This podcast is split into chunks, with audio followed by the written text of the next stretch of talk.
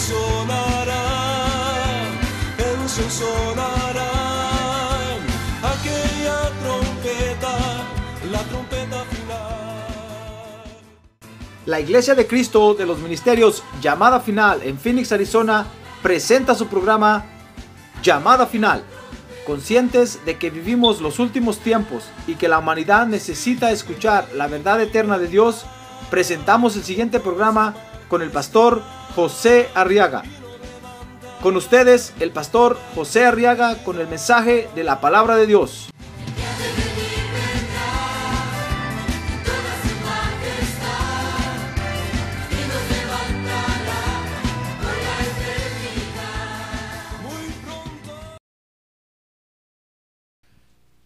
Gloria a Dios. San Marcos capítulo 5, verso 34. Dice, dice la Biblia. Y Jesús le dijo, hija, tu fe te ha sanado. Y oiga, oiga la comisión que le dio, le dijo, vete en paz. Y queda sana de tu aflicción. ¿Ve las comisiones que Dios da? Le dijo, vete en paz. A ver, dígale que tiene a un lado, vete en paz, hermano. Pues no se va a ir ahorita. Ahorita vamos a hablar de esa comisión. A ver, dígale, vete en paz. Vete en paz. Shalom, dígale, shalom, hermano. ¿Ya le dijo? Gloria a Dios. ¿Dice usted gloria a Dios? Muy bien, quiero que vea conmigo ahora aquí en este verso otra de las comisiones que, que el Señor Jesucristo da, hermano. Qué interesante es ver cómo el Señor comisionó a la gente, ¿verdad? Amén, sí, porque, porque de la misma forma nos sigue comisionando hoy a nosotros también. Pues esta otra comisión, fíjese, dice Marcos 5:34, es la comisión de ir, de irse en paz. Ahora diga paz. Ahora diga shalom, que en hebreo quiere decir paz. Por eso eh, eh, los israelitas cuando se saludan no dicen hi, ni how, ni cubo, ni nada. ¿Qué onda? No, sino que dicen shalom. Ahora diga shalom. Quiere decir paz. Porque es una comisión que el Señor, no, ellos no lo hacen porque el Señor Jesucristo lo haya, lo haya dicho, sino que ellos lo hacen porque sus ancianos y sus autoridades les enseñaron que se saludaran shalom. Nosotros, fíjese, tenemos la comisión del Señor Jesucristo. Dijo a esta mujer, vete en paz. ¿Se acuerda del otro que sanó que le dijo, vete a tu casa? ¿Se acuerda hace ocho días, verdad? Que vimos esa comisión. Mire qué interesante resultó esa comisión, hermano. Le dijo, vete a tu casa. Ahora a esta le dijo, no le dijo, vete a tu casa. Ni le dijo, vete a dar testimonio. No, le dijo, vete en paz. Porque con esta comisión, fíjese hermano, nosotros vamos a poder vivir mejor. A ver, diga, vivir mejor. A ver, diga, con la paz de Cristo en mi corazón, yo voy a vivir mejor. Mi forma de vida, a ver, diga, mi forma, mi forma de vivir va a subir de calidad. Amén. Sí, por eso el Señor da esta comisión, hermano, porque cuando nosotros tenemos paz, entonces vivimos mejor. Comemos bien, dormimos bien, pensamos bien, decidimos mejor.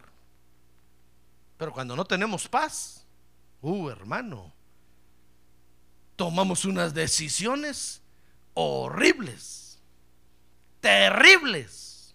Usted se termina casando con quien no se tenía que casar. Y ya después que tiene cinco hijos se da cuenta.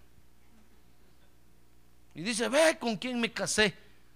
Tonto, tonta. ¿Por qué no tomó esa decisión en paz? No, pero usted dijo, aunque sea este pelón, me llevo y se lo llevó.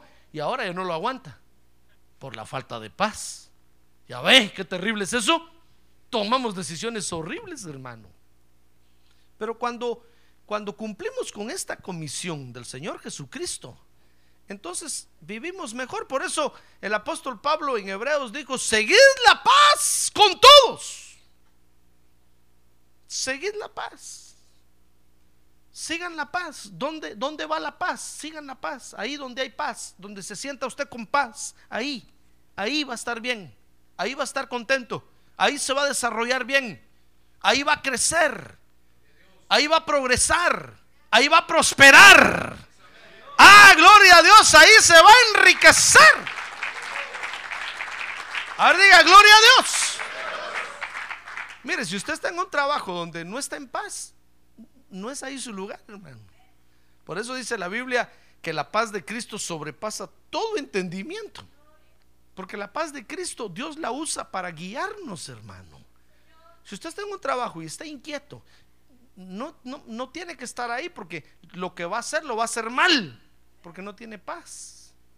En cambio, cuando usted está en un trabajo y está con paz, está con reposo, usted hace bien las cosas, hermano. Y entonces lo van a premiar, lo van a galardonar, va a prosperar. Hermano. Porque en paz vamos a vivir mejor. Amén. Esa es la comisión que el Señor Jesucristo le dio a esta mujer. Y es la comisión que sigue dando hoy en día. Fíjese que paz, oiga, oiga lo que dice el diccionario que es la paz. Primero dice que paz es la ausencia de guerra. O sea que si no hay guerra, usted está en paz. Pero dice también que paz es el estado de tranquilidad y de entendimiento entre las personas. También es, es válido. Porque cuando usted se entiende con alguien y está tranquilo conviviendo con alguien o trabajando con alguien, hay paz. Pero también dice que es el sosiego. A ver, diga, sosiego. No es que es alguien ciego, no. Quiere decir que es algo que está en calma. Es el sosiego, la calma o la ausencia de agitaciones. Pero también hay otro concepto aquí. Dice que es el convenio por el que las partes enfrentadas ponen fin a la guerra. O sea que usted puede estar en conflicto con alguien, pero si llega a un acuerdo y hacen las paces, usted puede entrar en paz. ¿Comprende? Puede entrar a disfrutar de la paz. Porque no quiere decir que donde hay guerra ya no puede haber paz. No puede haber paz. Puede haber. Por ejemplo, si un par de esposos se jalan del pelo un día de estos y hay guerra, Dios puede volver la paz. Mediante un convenio y, y aceptación de las dos partes, puede regresar la paz. La guerra no le gana la paz. La paz es la que debe de dominar. Amén. Muy bien. Por eso el Señor Jesucristo lo tomó como una comisión para nosotros los creyentes, hermano. Y le dijo a esta mujer, vete en paz. Vete en paz. La paz, fíjese, por lo, por lo mismo que, representa y, y que representa un mejor vivir, le estoy diciendo, es buscada por todos los hombres. Todos los hombres desean paz. Por ejemplo, hubo alguien por allá que dijo, va, a haber paz aunque tengamos que hacer guerra. Pero va a haber paz. Porque todos los hombres quieren paz, hermano. Lo que sucede es que nadie quiere pagar el precio de la paz. Todos quieren paz. Desde el Génesis. Fíjese que en Génesis Dios le prometió a Abraham que le iba a dar paz. Mire conmigo Génesis 15, 15. Dice ahí Génesis Tú irás a tus padres en paz, le dijo Dios a Abraham, y serás sepultado en buena vejez. Porque Abraham estaba inquieto, hermano. Abraham ya se sentía eh, mal de salud y, no veía que tener herederos. Y entonces le empezó a decir a Dios: Bueno, Dios, ¿a quién le voy a dejar todo esto? Y empezó a convulsionarle, a convulsionarse. Entonces Dios le dijo: Mira, cálmate. Porque, porque tú le dijo, ¿cómo le dijo? 15. Tú irás en paz a tus padres. Te vas a morir tranquilo, pues no tengas pena, no te estés convulsionando, no te estés preocupando en cosas que no debes ocuparte ahorita. ¿Sabe usted que preocupación quiere decir ocuparse antes de, verdad? Por ejemplo, cuando llega el 15 del mes y usted empieza a pensar la renta, la renta, tengo que pagar la renta. Espérese, todavía faltan 15 días, hermano. Pero usted deja de comer hasta, hasta, hasta ya ni al culto viene. Porque empieza a decir, no, es que tengo que ahorrar para la renta, lo que voy a gastar de gasolina, mejor ya no voy a la iglesia, porque si voy el pastor me va a pedir ofrenda. Entonces usted empieza a tronar, hermano. Ya por el 20 ya casi le da patatush, que quiere decir que estira la pata. Ya casi le da un soponcio. Espérese, ¿por qué se está preocupando? ¿Por qué se está ocupando de cosas que todavía... Mire, el 30, ese día que le dé ataque al corazón si quiere. Pero no el 15 ni el 20, hermano. Espérese hasta el 30. Entonces, ahí ocúpese de eso. Amén. ¿Comprende? Abraham, así estaba Abraham. Entonces yo le dijo, mira, no te preocupes, Abraham. Espérate, solo te adelanto esto. Tú te vas a morir en buena vejez. Vas a ir a donde están tus padres. No tengas pena. Tu futuro está seguro conmigo, le dijo Dios. No creas que, no creas que te abandoné o que te voy a dejar a la deriva. No, no. Tu futuro, tu eternidad está asegurada. Eres salvo, salvo, siempre salvo, le dijo. vas a morir viejo y vas a ir a donde están tus padres. Entonces Abraham le entró un reposo terrible. Todo es terrible, ¿verdad? También Isaac, dice la Biblia que en Génesis capítulo 26, que cuando Isaac estaba ante sus enemigos, dice que hizo la paz con ellos. Dice Génesis 26, 29, mire su Biblia ahí conmigo, Génesis 26, 29. Dice, dice ahí de que los enemigos le dijeron de que no nos harás ningún mal, porque ya le tenían miedo, así como nosotros no te hemos tocado y solo te hemos hecho bien y te hemos despedido en paz. ¿Y sabe por qué le dijeron, tú eres ahora el bendito del Señor? No tengas pena, descansa, reposa, tú eres el ungido. Uy, Isaac le entró una paz porque estaba ante sus enemigos. Mire, es que todos los hombres buscan la paz, hermano. Buscan la paz. Dice la Biblia que cuando hacían la paz unos con otros antes se sentaban a cenar. ¿Y sabe qué cenaban?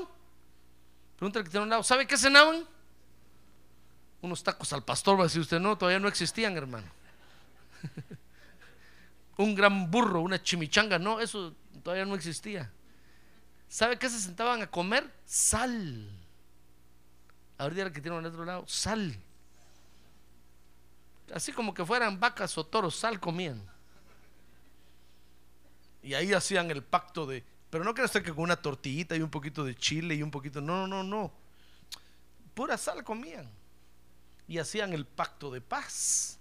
Porque todo el mundo busca la paz, hermano. Mire, la tierra hoy anda tras la paz. Mire, las naciones firman convenios de paz. Y dice la Biblia que es eso lo que, con lo que los va a engañar el enemigo. El anticristo los va a hacer firmar convenios de paz y les va a poner paz, porque eso quieren. Entonces dice la Biblia que cuando digan paz y seguridad, entonces les vendrá destrucción repentina. Por eso están firmando convenios, porque están buscando, están tratando de hacer las paces, tratando de lograr algo que no se puede lograr. Porque todos andan buscando la paz. Ahora, esa paz, fíjese, Solo Cristo la puede dar. Mire, mire de qué lado estamos nosotros, hermano. Ya estamos del lado del que solo Él puede dar la paz. Esa paz que el mundo anda buscando, que todos los hombres andan deseando, solo Cristo la puede dar. ¡Ah, gloria a Dios! Solo Cristo la puede dar. A ver, diga, la paz. Solo Cristo la puede dar. Porque dice el Salmo 4.8, fíjese, que la paz depende de la seguridad, hermano. Si nosotros no estamos seguros, no tenemos paz. Y la seguridad solo Cristo la puede dar. Mire, dice, decía el salmista ahí, en paz me acostaré y así también roncaré. Y así también mojaré la almohada. Todas las babas caen en la almohada, hermano. Mire, el salmista decía, en paz me acostaré y así también dormiré. Porque solo tú, Señor, Mire, mire por qué dormía en paz. ¿Por qué? Se iba a acostar en paz. ¿Y por qué iba a dormir en paz? Porque solo tú, Señor, ¿qué? Me da seguridad. Dice la Biblia que en vano vigila la guarda, la guardia, si Jehová no vigila. Dice la Biblia que en vano trabajan los edificadores si Jehová no, no, no edifica. Entonces, ¿quién nos da seguridad realmente, hermano? Es el Señor Jesucristo. Solo en Él podemos confiar. Cuando nuestra confianza está puesta en Él, podemos dormir en paz. Podemos acostarnos en paz y podemos dormir en paz. Ya ve que la paz depende de la seguridad. Si no hay seguridad, hermano, por eso los políticos una de sus primeras metas es poner seguridad en las ciudades. Porque saben que la paz depende de la seguridad. Cuando la gente puede caminar segura en las calles, puede dejar su casa abierta, que nadie se va a meter, que nadie los va a saltar en el camino, entonces pueden vivir en paz. Pero nunca lo pueden lograr. Cuando agarran a un ladrón, aparecen cinco más. Cuando agarran a los cinco, ya se multiplicaron en 25. Es una progresión aritmética. Uno aparecieron cinco, 25. Después aparecen 25 por 25. ¿Cuántos son? 625. Cuando agarran a los 625 y hay 625 por 625, ¿cuánto es? No me diga. Y se va multiplicando la maldad. Porque la seguridad solo Jesucristo la puede dar, hermano. Amén. Ahora diga, la seguridad solo Jesucristo la puede dar. Dice Isaías 9:6 que uno de los nombres del Señor Jesucristo, mire, mire Isaías 9:6. Uno de los nombres del Señor Jesucristo es príncipe de paz. ¿Qué le parece? Se lo voy a leer, dice, porque un niño nos ha nacido, un hijo nos ha sido dado y la soberanía reposará sobre sus hombros y se llamará su nombre ¿cómo? ¿Qué más? ¿Qué más? ¿Qué más? ¿Qué más? Príncipe de paz. Que esa paz, esa paz solo Jesucristo la puede dar, hermano. Los hombres no van a lograr conseguir paz. Qué tristeza, ¿verdad? usted era pastor, usted es un predicador derrotista, pues llámeme como quiera, pero así dice la Biblia, que el mundo jamás va a poder conseguir paz y que las cosas van a ir de mal en peor. Por eso no espere usted que el mundo mejore, hermano, no va a mejorar. Se va a ir poniendo peor porque el Señor Jesucristo dijo que la maldad iba a crecer tanto, más de lo que estamos viviendo. Por eso prepárese para enfrentar a la maldad. Ahora que tiene un lado, prepárese, hermano, para enfrentar a la maldad. Que no lo va a envolver a usted y que termine usted aceptando lo que la maldad dice. Porque se le va a acabar la paz de Dios, hermano.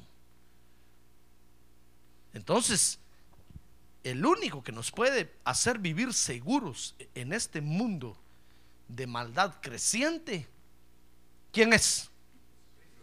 No, usted se durmió, hermano. Padre Santo, ¿qué hago yo? y apenas van comiéndose un poquito del plato. Señor, guardo la comida. A ver, despierte que tiene un lado y despierte, hermano. Siga comiendo usted. Dígale el pastor, dígale el pastor regaño si deja la comida. Es como su mamá. ¿Se acuerda cuando metía la cara usted entre el plato de frijol así? Y la mamá lo levantaba, hermano, y usted me todo dormido.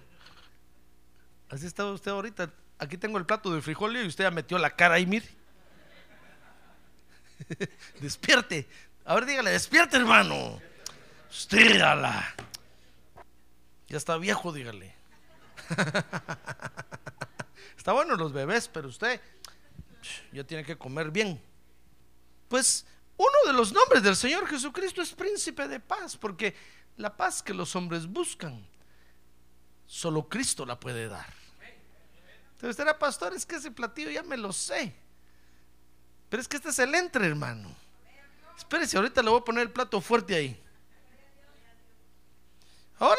La paz de Cristo, fíjese, depende de la palabra de Dios que nos comemos, porque la palabra de Dios es la que nos da seguridad, hermano.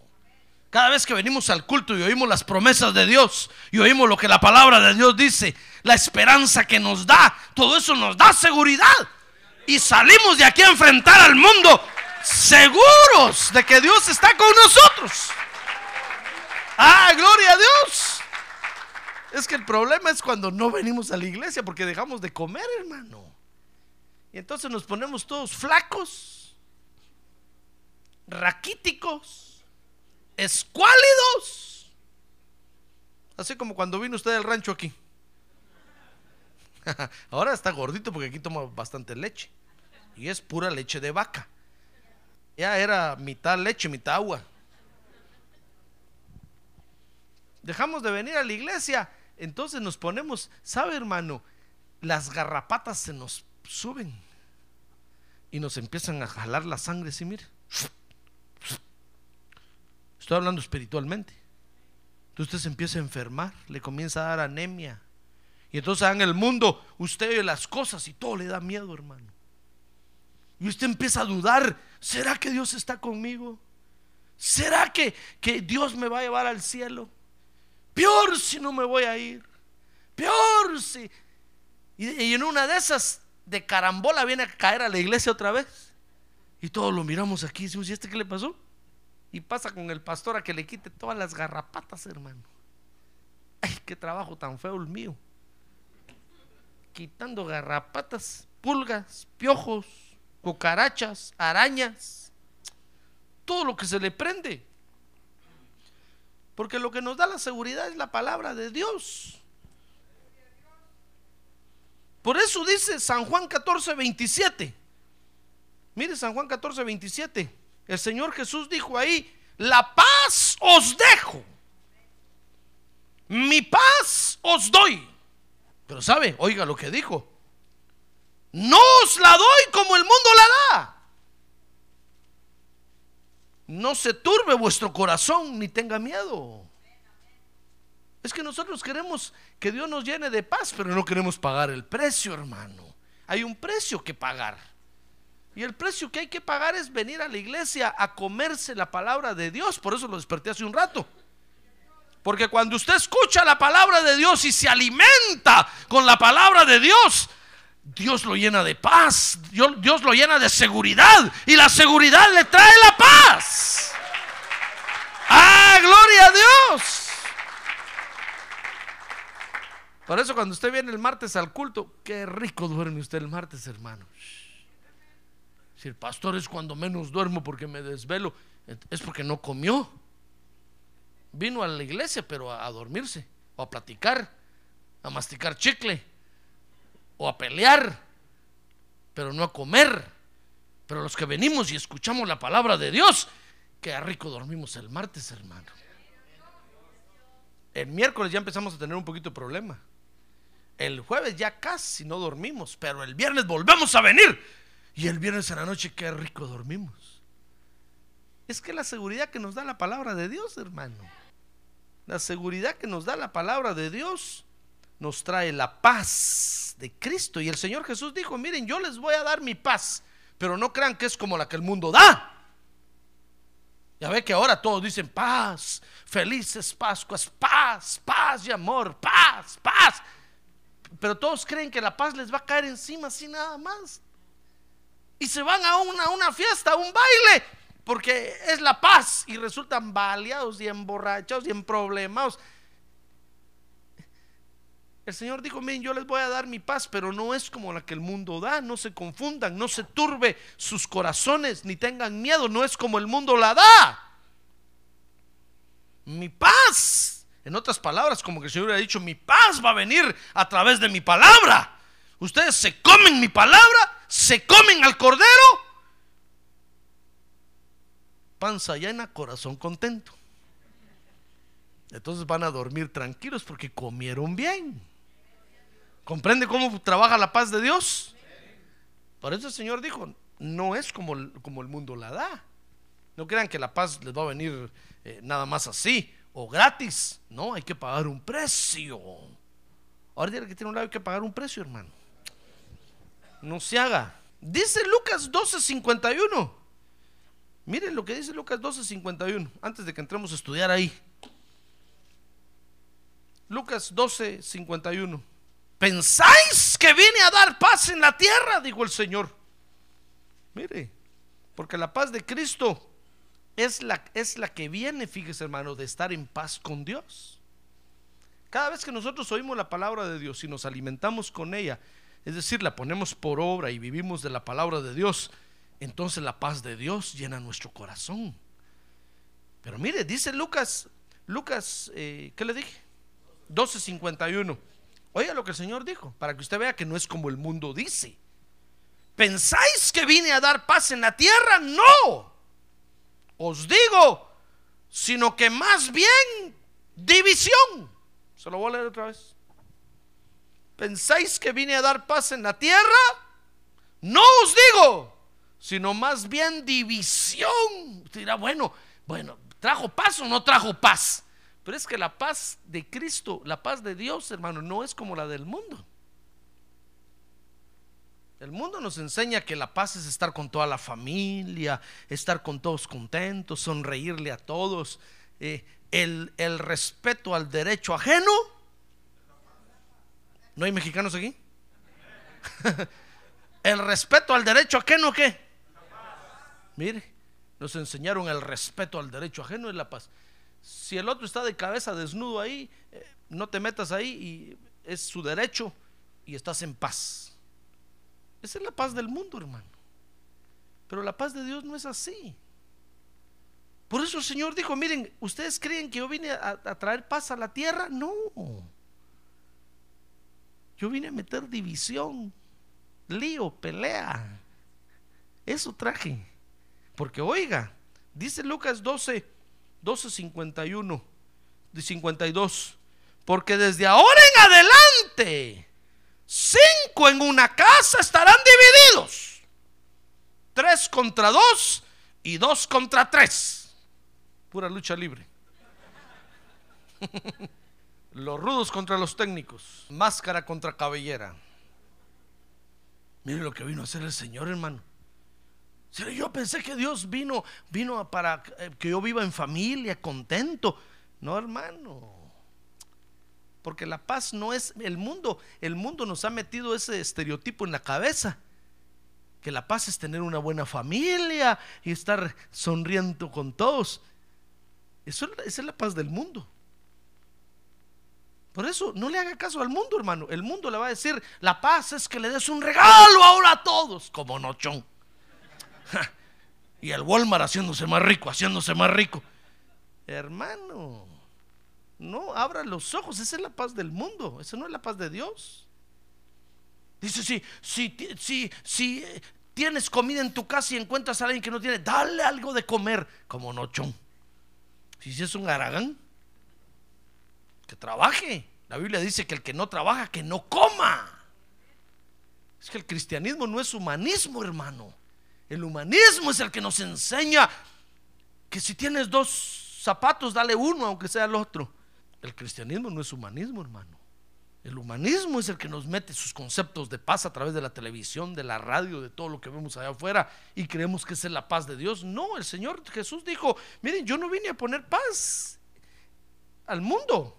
Yo vine a poner división porque desde ahora en adelante, dice Lucas 12:52, en una casa estarán divididos. Si hay cinco, tres contra dos y dos contra tres y estarán divididos el Padre contra el Hijo. Ay, hermano, ¿con qué razón tanto problema que hay en la iglesia? ¿Quién dijo que en las iglesias no hay problema? Si el Señor está diciendo ahí que es donde más problema va a haber. Si usted vino a la iglesia pensando que no va a haber problema, no es este su lugar.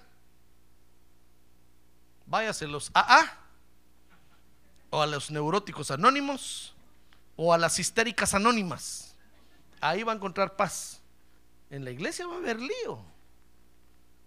Mire, el Señor Jesús dijo, miren, está su familia en la iglesia, oh, qué bueno, dijo el Señor, los voy a poner a pelear unos contra otros.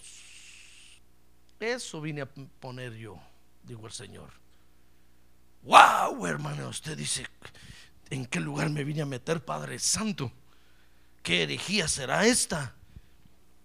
Es la doctrina del Señor Jesucristo, hermano. Mire, dice el verso 53, estarán divididos el Padre contra el Hijo. Por eso, cuando haya un problema en la iglesia, no se asusta, hermano, así es. Es lo normal. Que el Hijo de repente se revele contra el papá. Y el papá dice, qué vergüenza si estoy en la iglesia. Que no le dé vergüenza. Ese es el día de levantar más el rostro en alto, porque nuestra redención se acerca, dijo el Señor. Ah, gloria a Dios. Porque es señal de que estamos viviendo la palabra de Dios. Mire, el Señor dijo, verso 53, el padre contra el hijo y el hijo contra el padre, la madre contra la hija y la hija contra la madre, la suegra. hermano, contra su nuera. Va que no dice contra el yerno. Aquí está mi suegra. La suegra contra su nuera. Y la nuera contra su suegra. Mire, mire, ¿y sabe por qué? Porque unos van a tener la paz de Cristo en el corazón y otros no. Y el que tiene la paz de Dios en el corazón quiere hacer las cosas como Dios dice. Y el que no, no las quiere hacer así. Y entonces empieza el lío, hermano. El que tiene la paz de Dios en el corazón dice, vámonos al culto, family. Y el otro empieza a decir, no, ya solo culto, ya no voy a ir al culto, ya me cae. Y empiezan los líos. Me voy a ir de la casa porque ya mi papá solo culto, mi mamá santurrona. O santulona, ¿cómo se dice? Santurrona. Ahí la miro llorando en el culto. Y aquí como me regaña, como me pega. Pues sí, ¿qué querés, Aragán? que porque viene a adorar a Dios ya no te va a llamar la atención. Se pone bueno la cosa, en en las casas, hermano. Y los vecinos empiezan a decir, ay, son evangélicos. Y miren cómo, cómo gritan. Ahí está la policía ahorita en la casa. ¿Y qué quiere? Si eso vino a poner el Señor, hermano. Cuando usted le toca empezar a vivir cosas así, póngase contento porque está viviendo la doctrina de Jesucristo. El día que todo en su casa esté bien y tranquilo, asústese. Porque dijo el Señor, ay de ustedes cuando el mundo les diga que qué bien están. Porque el que es amigo del mundo, dijo, es, es enemigo de Dios. Si el mundo le enseña a usted que, que, la paz es tener una bonita familia y todos unidos siempre y que no se meta con nadie. Si este quiere ser marihuano, déjelo así marihuano. Si este quiere ser homosexual, déjelo que traiga el novio. Si este quiere ser lesbiana, que traiga la novia. Pero acéptelos a todos así como son. Eso enseña el mundo. Pero el Señor Jesús dijo, mi paz no es como el mundo la da. El que tiene la paz de Dios en el corazón se va a ver en conflictos, hermano y va a tener que pelear. Usted vino a la iglesia y no quiere pelear. Mira dónde se vino a meter. Si dice la Biblia que nuestro Dios se llama Jehová de los ejércitos. ¡Ah, gloria a Dios! Porque le gusta pelear. En guerra vive. Ah, no le pueden decir ahí lío porque rápido se levanta y dice, ¿dónde está el contrincante? Le gusta pelear a nuestro Dios, hermano. Y usted vino a la iglesia a dormirse. La silla le van a tirar encima de repente. Hermano, mire, mire lo que vino a hacer el Señor. El Señor dijo, yo vine a meter división en una casa. Por mi causa, por mi culpa, el padre se va a pelear con el hijo. El hijo contra el padre. Los hermanos contra, entre ellos la suegra contra la nuera. Usted dirá, ah, pastor, ese es viejo, cuento.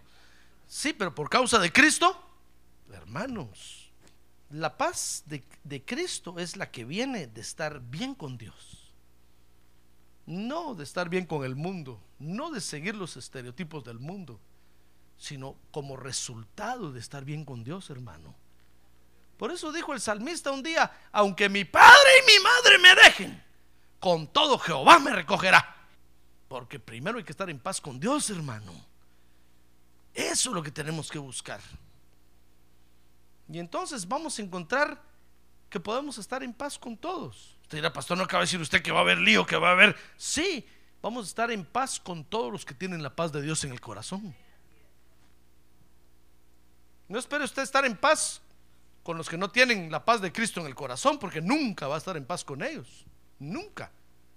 Se tiene que cuidar de ellos. Si va a dormir, tiene que dormir con un ojo abierto y otro cerrado, así mire. Pero con los que tienen la paz de Dios en el corazón, no. Con ellos sí va a poder estar en paz. Porque le van a entender. Dice este hermano que Dios lo llevó al cielo, el Señor lo llevó al cielo, que, que algo que le sorprendió allá es que cuando de repente alguien dijo, gloria a Dios, todos empezaron a decir, gloria a Dios, gloria a Dios, gloria. Y se oía, gloria a Dios, hasta allá. Y él dijo, ¿y por qué dijo gloria a Dios? Se le ocurrió decir gloria a Dios. Y todos lo respaldaron diciendo, gloria a Dios, gloria a Dios, gloria a Dios. Porque todos los que tenemos la paz de Dios nos entendemos, hermano. Pero el que no tiene la paz de Dios no nos entiende. Le cae mal. Si usted canta, dice, ya, ya está cantando. Y tanto que cantan. Pues sí, es que, es que está sin paz. Entonces todo lo que es de Dios no le gusta. Dice, ya va a predicar el pastor. Y peor si predica dos horas, dos horas predico. Dice, ya, ay, ya se va a alargar. ¿Se acuerda del que se le cayó al apóstol Pablo de la azotea? ¿Cómo se llamaba? Butico. Estaba predicando al apóstol Pablo, se le dieron el, el, tiempo a las 8 de la noche y solo le dieron el tiempo para despedirse porque dice que se iba de viaje al otro día de la madrugada. A las 8 de la noche le dijeron, apóstol Pablo, le damos 5 minutos para que se despida de la iglesia. Muy bien, dijo, gracias hermanos. Pues quiero despedirme con las palabras que dijo el Señor Jesucristo y empezó a predicar. Y, dice ahí que se le ocurrió alargar el mensaje hasta la medianoche. Hermano, gloria a Dios. A ver, diga, gloria a Dios.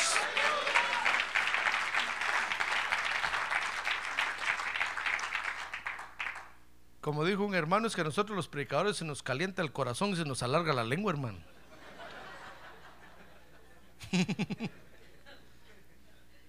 Y dice que pasadita la medianoche. Y sabe, lo interesante es que dice ahí el apóstol Pablo, que dice ahí, Lucas está escribiendo el libro de los Hechos, y dice que el apóstol Pablo no podía parar, porque miró que todos estaban así, mire, comiéndose lo que les predicaba, comiéndose, comiéndose. Y entonces dice que no podía parar, y dice que pasadita la medianoche, había un joven en el, en, oyendo en, el, en la azotea, y se durmió. Y se vino de cabeza, hermano, y se estrelló en el piso. Cuando cayó, dice que todos decían, vaya culpa del predicador. ¿Por qué predica tanto? O sea, le hemos dicho que aquí hay dormilones. Pero mire cómo despertó ese pobre hermano. Ya no despertó. Entonces el apóstol Pablo se acercó, oró por él y el Señor lo levantó, lo resucitó. Pero cuando nosotros no tenemos la paz de Cristo, no entendemos lo que Dios está haciendo, no entendemos lo, cómo Dios se está moviendo. Por eso, la paz de Cristo es la que viene como resultado de estar en paz con Dios. ¿Y sabe por qué es importante esto, hermano? ¿Por qué quiero que estudiemos esto? Porque dice Apocalipsis 6:4 que Dios envía un caballo rojo. ¿Se acuerda de los cuatro jinetes, verdad? Que, que, son cuatro sellos del Apocalipsis. Envía un caballo rojo sobre la tierra y dice que ese caballo rojo trae la misión de quitar la paz de la tierra. Si nosotros dependemos, si nosotros dependemos de lo que el mundo dice, cómo es la paz, nos vamos a frustrar, hermano. Porque juntar a una familia, tenerlos todos de acuerdo, tenerlos, ¿cómo cuesta? Y nos vamos a frustrar. Y vamos a terminar diciendo, no valgo nada, la vida no vale nada. Y vamos a terminar de cabeza a saber dónde. Porque hay un caballo rojo que fue enviado a la tierra especialmente para quitar la paz de la tierra. Y aunque el mundo se esfuerza en poner paz y se esfuerza en, en unir a todos y que haya paz, para que haya paz, nunca va a haber paz en la tierra porque el Señor Jesucristo envió un caballo a la tierra, un caballo rojo que quita la paz de la tierra.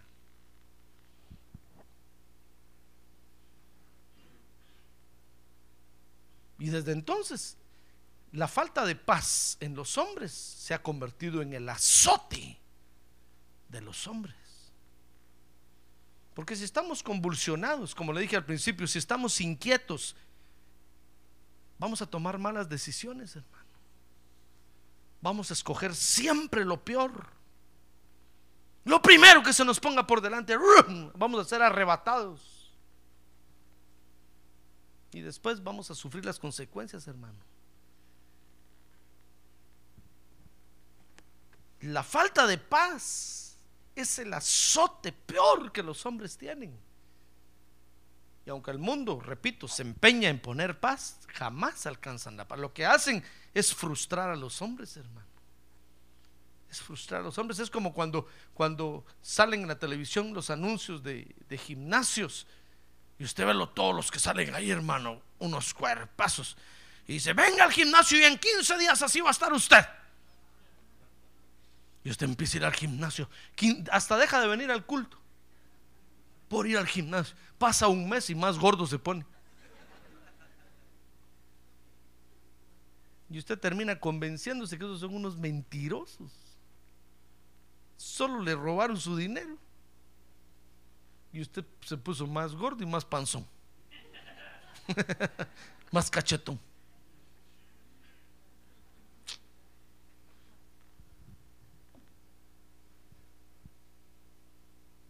Así es eso. El mundo muestra una paz inalcanzable. Pero solo Cristo nos puede llenar de la verdadera paz, hermano. Amén. La falta de paz es el azote de los hombres. Mire conmigo a esta mujer, dice Marcos 5:25. Ahora sí entramos a estudiar aquí, hermano. A ver, anime al que tiene un lado, dígale, ánimo, hermano. Ánimo, ahorita sí, vamos ya, ya a estudiar la Biblia, dígale. Ánimo, ánimo. ¿Ya lo animó? Muy bien. Dice entonces Marcos 5:25 que había una mujer que había tenido flujo de sangre por 12 años y había sufrido mucho a manos, a manos de muchos médicos y había gastado todo lo que tenía sin provecho alguno, sino que al contrario había empeorado.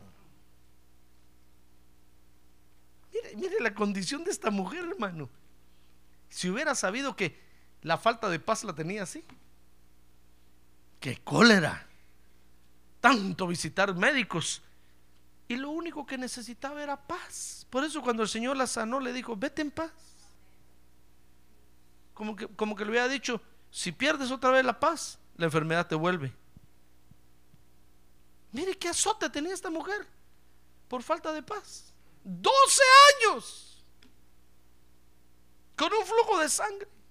Sin duda se sentía inmunda por todos lados. Imagínense el marido. ¿Qué decía el marido, hermano? El marido ya se había divorciado. De, seguro que el marido decía, nunca puedo estar con mi mujer, nunca.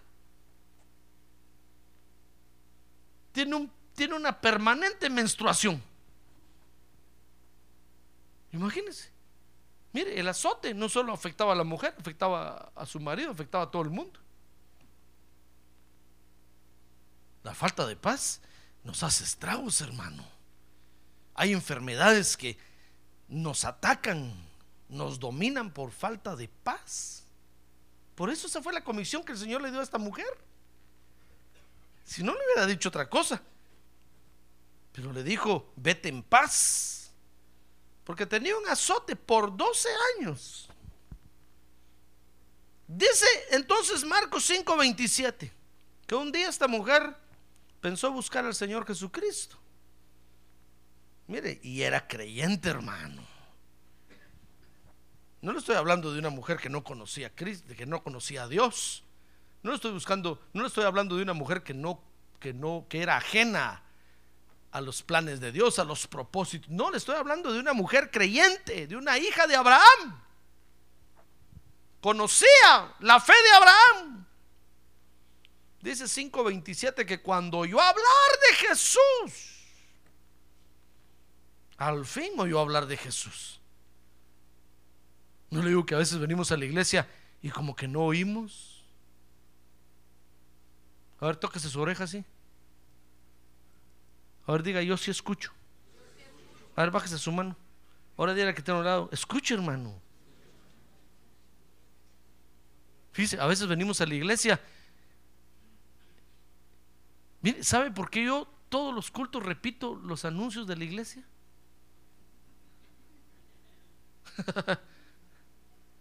¿Ya se dio cuenta de eso? Decir, qué aburrido, pastor. Usted toda la noche dice el martes a las 7:30, el viernes. Mire, lo digo y mire todos los que no vinieron. Lo seguro que no escucharon. Pregúntele el viernes a alguien que no vino hoy, ¿usted por qué no vino el martes? ¿Y hubo culto el martes?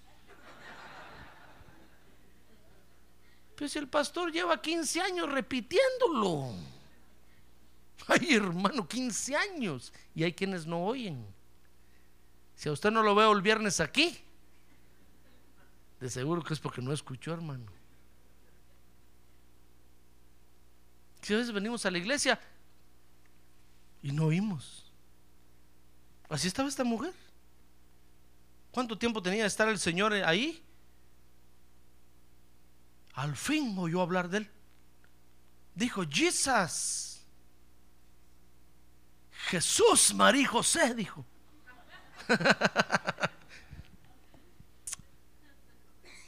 Oyó hablar de Jesús y entonces dice que se llegó a él por detrás entre la multitud y tocó su manto. ¿Se acuerda de esto, verdad? Porque decía, si tan solo toco, si tan solo toco qué. Pero oye, ¿cómo dice esta versión? Si tan solo toco qué. Fíjese que no está diciendo si toco su piel, si toco su cara, si le toco la nariz, si le agarro la oreja. No. Lo que aspiraba era tocar sus ropas. Decía, si tan solo toco sus ropas. Un día pensó buscar al Señor Jesucristo solo con el deseo de tocar sus ropas. ¿Sabe por qué es interesante o por qué, por qué es importante esta versión que diga que quería tocar sus ropas? Porque las ropas son figura de los ministros, hermano. El cuerpo de Cristo estaba cubierto por cinco ropas. Tenía ropa interior o underwear Ahora diga underwear. Sé que no quiere hablar inglés. El cuerpo, eh, el Señor Jesús tenía ropas interiores que son figuras del ministerio del Maestro, porque están en la intimidad con Dios. Son los que conocen los misterios de Dios y los traen y nos los enseñan. Además de tener eh, la ropa interior, tenía encima un traje así largo un como camisón grandote. Esa es figura, es figura del pastor, porque cubre todo, todo el cuerpo, con manga larga. Después tenía un cinto, que es figura del profeta, porque son los que nos amarran la cintura, hermano. Porque son los que de repente se le acercan a usted y le dicen, dejaste de buscar a Dios, ¿verdad? Y le apretan a uno el cinturón, hermano. Cinco días de ayuno. oh, no muy duro, aflójamelo un poquito. Es que si no se te cae el pantalón. Cinco días de ayuno y usted dice, son los que nos apretan el cinto. El cinto, el profeta. Pero también tenía sandalias. Y las sandalias son figura del evangelista. Mira lo que tenía el cuerpo de Cristo, el cuerpo de Jesús. Y encima tenía un, sobre todo, un, un manto, que es figura del apóstol, porque es el que cubre todos los otros ministerios. Mire, esta mujer se acercó a Jesús con la esperanza de tocar sus ropas. Por eso cuando usted venga a la iglesia para acercarse al Señor, no sea tan, tan orgulloso, hermano. Porque hay muchos que dicen, no, yo, yo a Dios le cuento mi problema. Sí, pero Dios, el cuerpo de Cristo tiene vestiduras. Y si, si usted es humilde y se humilla con la esperanza nada más de tocar la vestidura, ¿sabe qué le va a pasar? Pregúntale que tiene un lado, ¿sabe qué le va a pasar si usted es humilde? Despierta, dígale, ¿sabe qué va a pasar? ¿Qué va a pasar? Va a sanar, va a sanar. Vas a sanar. Va a sanar. Ah, pero hay quienes vienen a la iglesia y dicen, no, no, si yo solo a Dios, yo solo con Dios me confieso. Yo solo a Dios le cuento mis problemas, no el pastor, no, el pastor. no. Peor ese pastorcito. ¿Para qué le voy a contar mis problemas? Mire, le dicen a otros, es que todos tus problemas se los contas al pastor. Es que es un creyente humilde que aspira a tocar a Jesús tocando las vestiduras de su cuerpo. Así como esta mujer aspiraba tocar al Señor tocando sus vestiduras, hermano. Y dice que iba por detrás. Mire, todo eso es figura de humildad. Por eso, la paz con Dios. Hoy, oiga, la paz con Dios se alcanza a través de los ministros de Dios. Por eso le he enseñado a usted, hermano, que usted es oveja. ¿Qué es usted? A ver, oiga, pregúntale que tiene a un lado, ¿qué es usted? Si le dice lobo, tengan cuidado. Ahora, si no dice nada, también tengan cuidado, sospechoso. A ver, dígame. Aunque no da lana ahorita, pero ya va a dar. Tal vez ahorita si mira la oveja que tiene a un lado, lo va a mirar oveja pelón. Pero es que ya le va a crecer la lana, poco a poco. Primero los tengo que alimentar. Y comiendo bien. Por eso lo despierto a cada rato, hermano. Porque me urge que dé lana. si no come, no va a dar lana. Pero si come, se va a poner la nudo, la nudo, la nudo. ¡Ah, gloria a Dios! ¡Gloria a Dios! ¿Ya ve? Ah, es que todo es por interés, hermano. ¿Cree usted que yo le doy de comer solo porque soy buen pastor? Pastorcito santo. No, no. Ah. Estoy esperando que dé lana. Mire, yo le he enseñado a usted que usted es oveja. Y usted necesita un pastor, hermano. Si usted cree que usted ya se las puede solo, la paz de Dios se le va a ir del corazón. Porque la paz con Dios se acerca hoy a través, se, se alcanza hoy a través de las vestiduras del cuerpo de Cristo. No espere usted, no, aspire a tocar la mano del Señor, hermano. No aspire a tocarle el rostro, jalarle el pelo. Como no, chon. El Señor va a decir, ¿y quién eres tú para quererme tocar la mano o quererme tocar? Toca mis vestiduras si quieres. Ahí está el manto. Ahí está la sandalia, chancleta. Toca la chancleta. Será, no, Señor, yo quiero, yo quiero tocar tus manos. Hermano, el Señor lo, va a ver así como orgulloso. Va a decir, ¿este qué? Nota, nota lo que esta mujer hizo. Hermano, porque la paz de Dios hoy se alcanza a través de los ministros de Dios. Si usted es oveja, usted ne- necesita tener un pastor, porque la paz de Dios la va a alcanzar a través del pastor.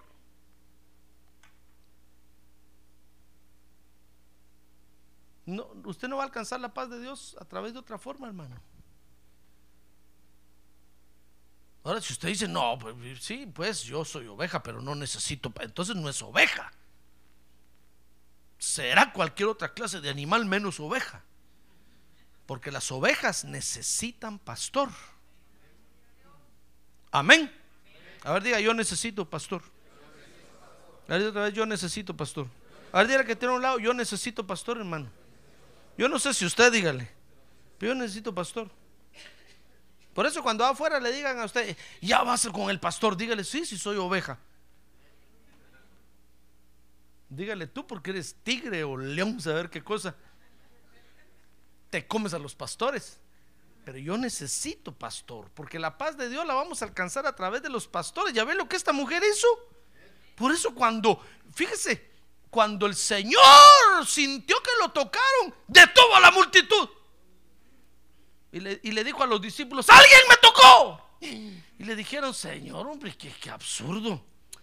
Si estás viendo a toda la multitud, todos te aprietan, todos te empujan y, y dices que alguien te tocó si todo el mundo te toca.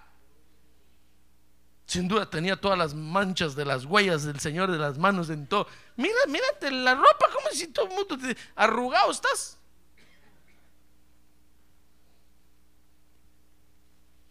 Y el Señor dijo, no, es que alguien, alguien me tocó. Como, como, al, como, como se debe de tocar.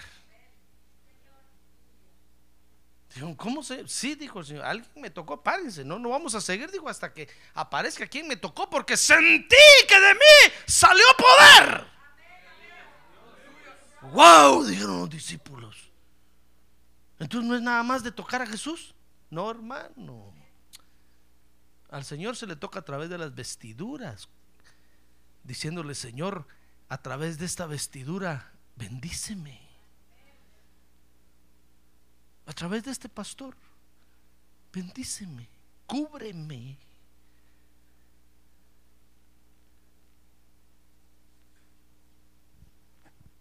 ¿Ya ve qué importante es tener pastor?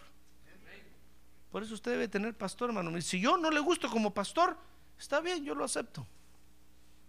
Dice un dicho que en gusto se rompen géneros. Pero busque un pastor, hermano. Si a usted no le gusto yo como pastor, vaya, hay muchas iglesias aquí, vaya y busque una donde usted vea a un pastor y diga, wow, este pastor sí me gusta. Ahí quédese, porque usted necesita pastor. Si no, nunca va a alcanzar la paz de Cristo, hermano.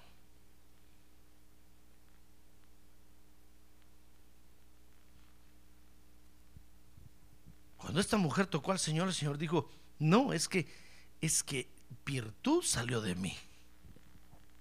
¿Ya ve cómo corre el poder de Dios a través de los ministros? Tenemos que ser muy humildes. Es que eso demuestra que somos ovejas. Cuando nos metemos bajo la cobertura de un pastor y le decimos, Señor, a través del pastor, cuando el pastor ore por mí, tú me vas a sanar, Señor.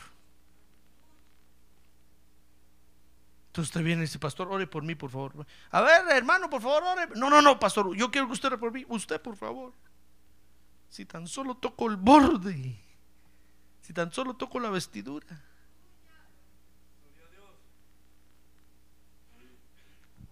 Hermano, dice Marcos 5:29 que la mujer al instante sanó. Mira, al instante la fuente de su sangre se secó y sintió en su cuerpo que estaba curada de su aflicción. Es que cuántos males, de cuántos males nos vamos a curar cuando la paz de Cristo llegue a nuestro corazón, hermano. De muchas aflicciones. ¿Sabe usted que el peor enemigo de nosotros somos nosotros mismos?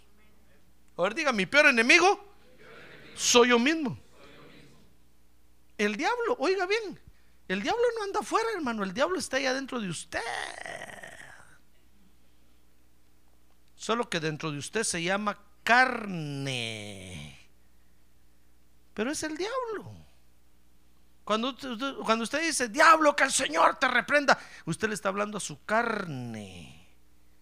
El diablo ahorita está por la China, hermano, allá es de día ahorita. Luzbel, Luzbel no sé dónde anda en el universo, hermano, hay tanto lugar ahí, saber por dónde andará, afligido ahorita porque ya lo vienen echando para la tierra. No tiene tiempo de estarlo molestando a usted. Los demonios están en la cantina de la esquina, ya están. Porque saben que tienen un aliado dentro de usted. Que es suficiente para votarlo a usted. Si es que el enemigo está dentro de usted. Cuando Adán, comió del fruto de la ciencia del bien y del mal, ¿sabe qué hizo? Fue comerse un fruto hechizado. Y el enemigo se le metió. El enemigo se encarnó en Adán. Y Adán se multiplicó y nos pasó ese daño a todos, hermano. Por eso el enemigo que tenemos dentro de nosotros es el peor enemigo que hay, que es la carne. Y ese sí lo conoce usted. Ese sabe lo que a usted le gusta. El diablo no sabe qué le gusta a usted. Pero el enemigo, que, el aliado que tiene dentro de usted, sabe. ¿Y a ver qué enemigo terrible tenemos? Y cuando perdemos la paz de Cristo, hermano, ese enemigo que tenemos adentro se hace gigante y nos atormenta. De repente le empieza a hablar a usted y le dice, ah, tenés gastritis, tenés gastritis. Y usted, ah", y ahí va con el doctor, doctor, tengo gastritis. ¿Y quién le dijo? Es que yo creo. ¿Quién le dijo? ¿El diablo? Sí, el diablo que lleva adentro le dijo que tenía gastritis y el doctor, hermano, el doctor lo pone de cabeza, lo sacude, lo, lo meten entre aquel túnel así grandotote.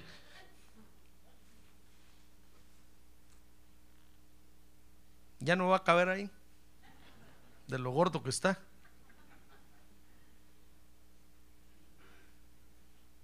¿Sabe usted ese túnel, va? No sé cómo se llama, es un escáner. Y lo, lo meten ahí, ya no va a pasar porque las llantas no lo van a dejar pasar, hermano. y el doctor se quiebra la cabeza y dice, no, pero es que no tiene nada. A ver, tómese esto, tómese el otro, tómese. Y el enemigo haciéndole creer, ¿qué pasó? Es que perdió la paz de Cristo, hermano. Perdió la paz de Dios. Y el enemigo lo empieza a atormentar, el enemigo le mete miedo, el enemigo lo... ¿Cuántas cosas? Porque perdió la paz.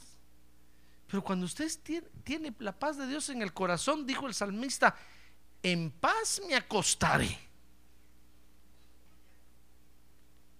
Eso quiere decir, no voy a estar preocupado de si cerré la puerta, si no la cerré, si puse la alarma, si no la puse. Peor si quedó abierto, peor. No, en paz me acostaré y así mismo dormiré. Porque solo tú, Jehová, me haces vivir confiado. Esa es la paz de Dios, hermano. Ah, gloria a Dios, gloria a Dios. Gloria a Dios. Dice Marcos 5:30. Y enseguida Jesús dándose cuenta de que había salido poder de él, volviéndose entre la gente, dijo, ¿quién ha tocado mi ropa? Y sus discípulos le dijeron, ¿ves que la multitud te oprime y dices, ¿quién me ha tocado? Pero él miraba a su alrededor para ver a la mujer que le había tocado. Porque el Señor sabe el, el beneficio que ministran sus ministros, hermano. Él sabe el beneficio que ministran sus vestiduras. De esa forma nos vamos a llenar de la paz de Dios. Entonces dice Marcos 5:33 que la mujer fue sanada por alcanzar la paz con Dios. Dice que entonces la mujer temerosa y temblando, dándose cuenta de lo que había sucedido, vino y se postró delante de él y le dijo toda la verdad. Y Jesús le dijo, hija, tu fe te ha sanado. Y entonces le dio la comisión. Le dijo, nunca más vuelvas a perder la paz. Porque si vuelves a perder la paz, el azote te va a alcanzar. 12 años de estar azotada esta mujer por falta de paz. ¿Ya ve que es sencillo? ¿Es sencillo o no? Es sencillo, hermano. Por eso usted no pierda la paz. A ver, que tiene un lado, no pierda la paz, hermano. No pierda la paz. No pierda la paz. Si usted pierde la paz, se va a llenar de temores. El enemigo, ya le conté que enemigo se va a apoderar de usted y le va a hacer sentir que está grave al punto de la muerte. Se va a ir a acostar usted y va a decir, estoy muerto. Todos lo van a venir a decir, no, si estás vivo. Si no, estoy muerto, es que me siento muerto. Estoy muerto en vida.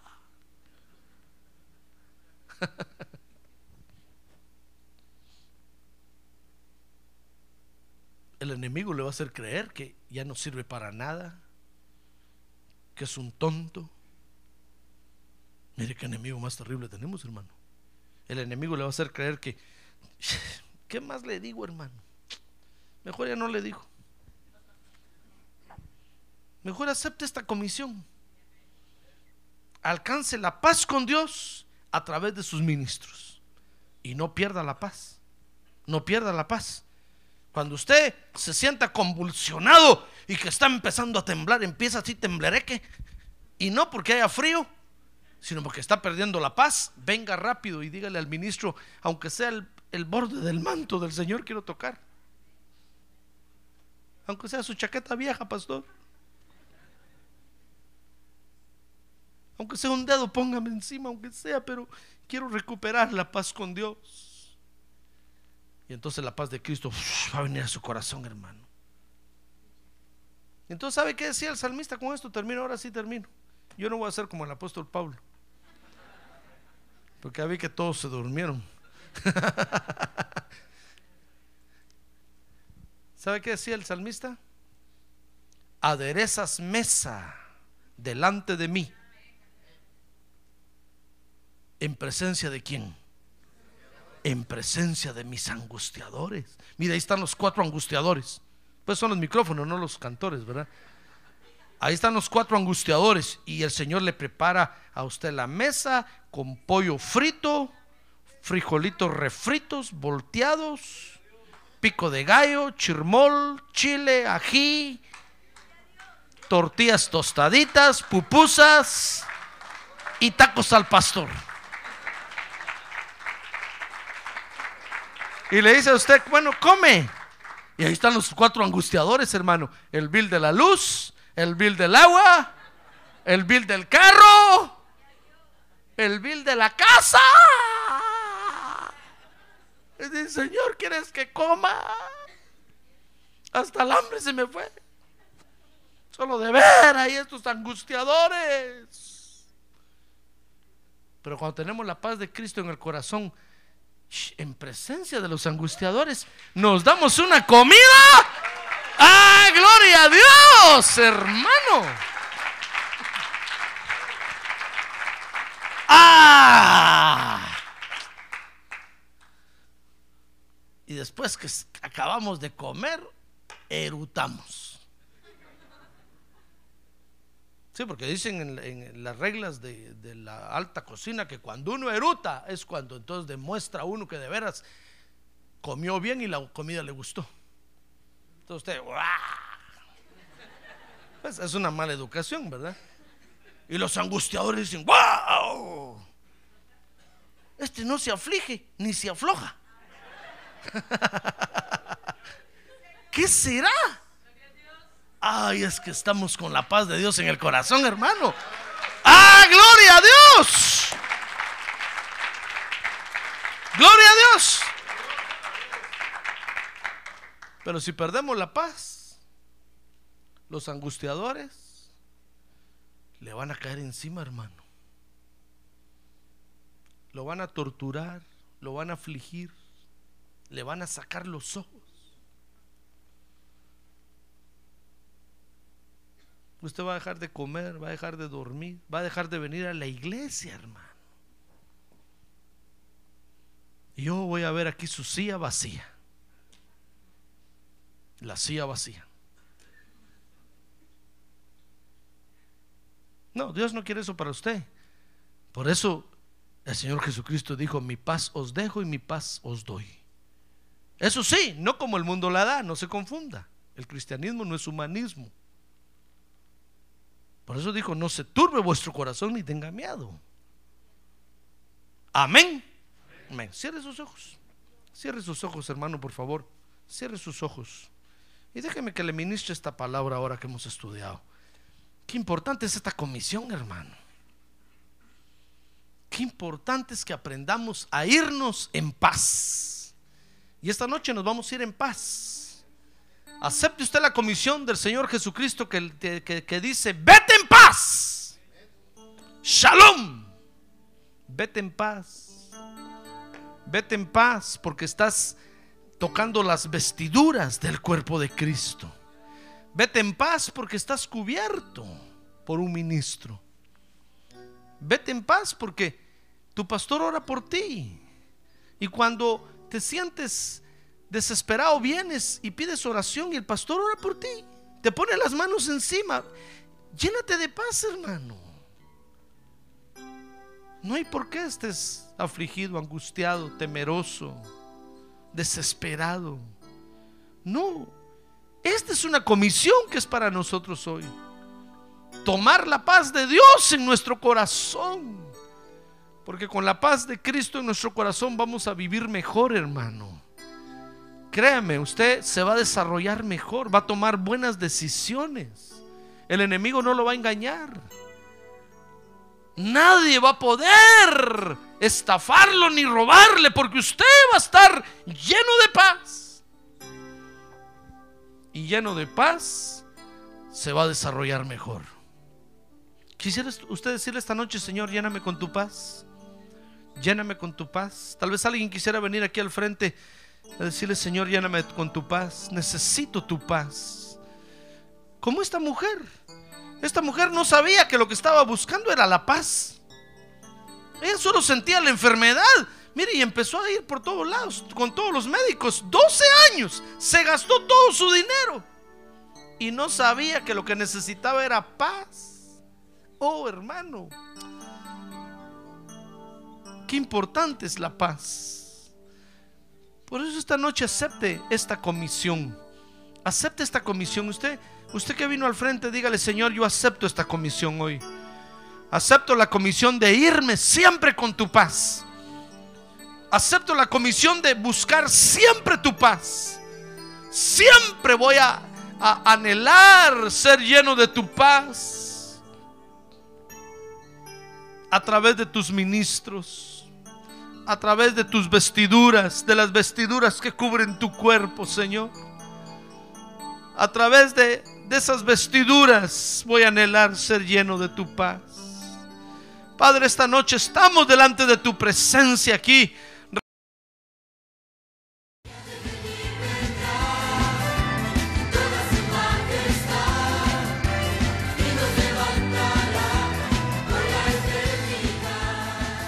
La Iglesia de Cristo de los Ministerios, llamada final en Phoenix, Arizona, cumpliendo con la comisión de Joel 2.1, presentó su programa, Llamada Final. Esperamos que nos vuelva a sintonizar la próxima semana a la misma hora por esta emisora. Los invitamos a nuestras reuniones en el 6023 Norte 71 Drive, esquina con Bethany Home Road. Para mayor información puede llamarnos al 1259 o visitarnos en la internet al www.llamadafinalphoenix.com.